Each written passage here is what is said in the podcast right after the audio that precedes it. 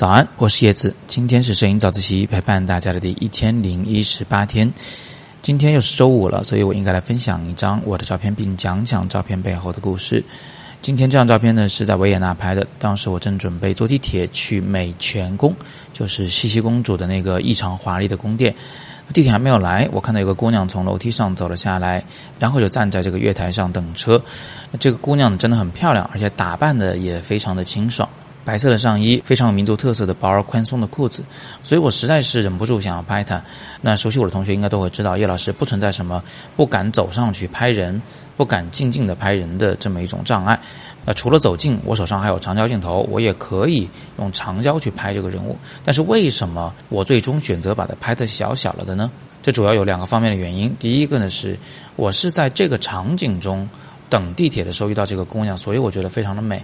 这个美它不仅是来源于这姑娘本身，也来源于这个背景故事。所以呢，我应该把她们都拍下来，而不是只拍她。第二点呢，是在这个场景中，我完全有能力把它拍得足够的凸显，就主角啊，并不会因为画面中的事物比较多而隐藏掉，而让人找不到。那有了这两点前提，我就肯定会选择一个广角来拍了。我最后选的是二十八毫米的等效焦距来拍摄，这就属于一个比较典型的场景比较大的构图。主角小，但是主角依然是清晰明了的。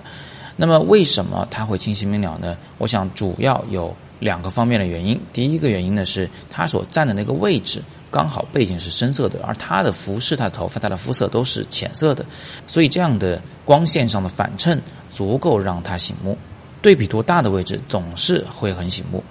第二，这个姑娘是我们现在整个场景中唯一的全身都完整的一个人物，也几乎是唯一的那个脸部能被看清楚的人物。那么，当所有的人都被车厢遮挡了身体，当他们的脸因为玻璃的反光而有些看不清的时候，这个完整而清晰的人物肯定是我们的主角。所以，不要看这个画面里东西很多，但是它真的足够特别。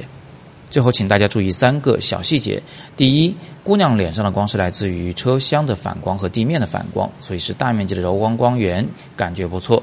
另外呢，太阳是在她的正前方，所以对于我的相机而言，这是一个侧逆光方向。这个侧逆光赋予了它轮廓光，从而让它跟背景之间的区别变得更加的明显。你现在可以放大图片，看到她的脸的右侧啊，有条明显的白色的边，相应的，她的头发左侧也有轮廓光。啊，最后第三点，这个画面中有很多的线条，而这些线条都是朝左边汇聚过去的。那这些放射状的线条其实也充当了引导线的作用，让我们的视线尽可能的往左偏移。所以最终这个人物虽然没有站在黄金分割线上，虽然面积很小，但他依然是毋庸置疑的主角。好，今天我们就分享这么多啊！如果你有更多的摄影问题，欢迎在底部向我留言，或者呢扫描下方绿色二维码进入摄影自习室向我提问。别忘了，更多摄影好课在阅读原文里。今天是摄影早自习陪伴大家的第一千零一十八天，我是叶子，今天在香港陪大家早自习，每天早上六点半，微信公众号“摄影早自习”，不见不散。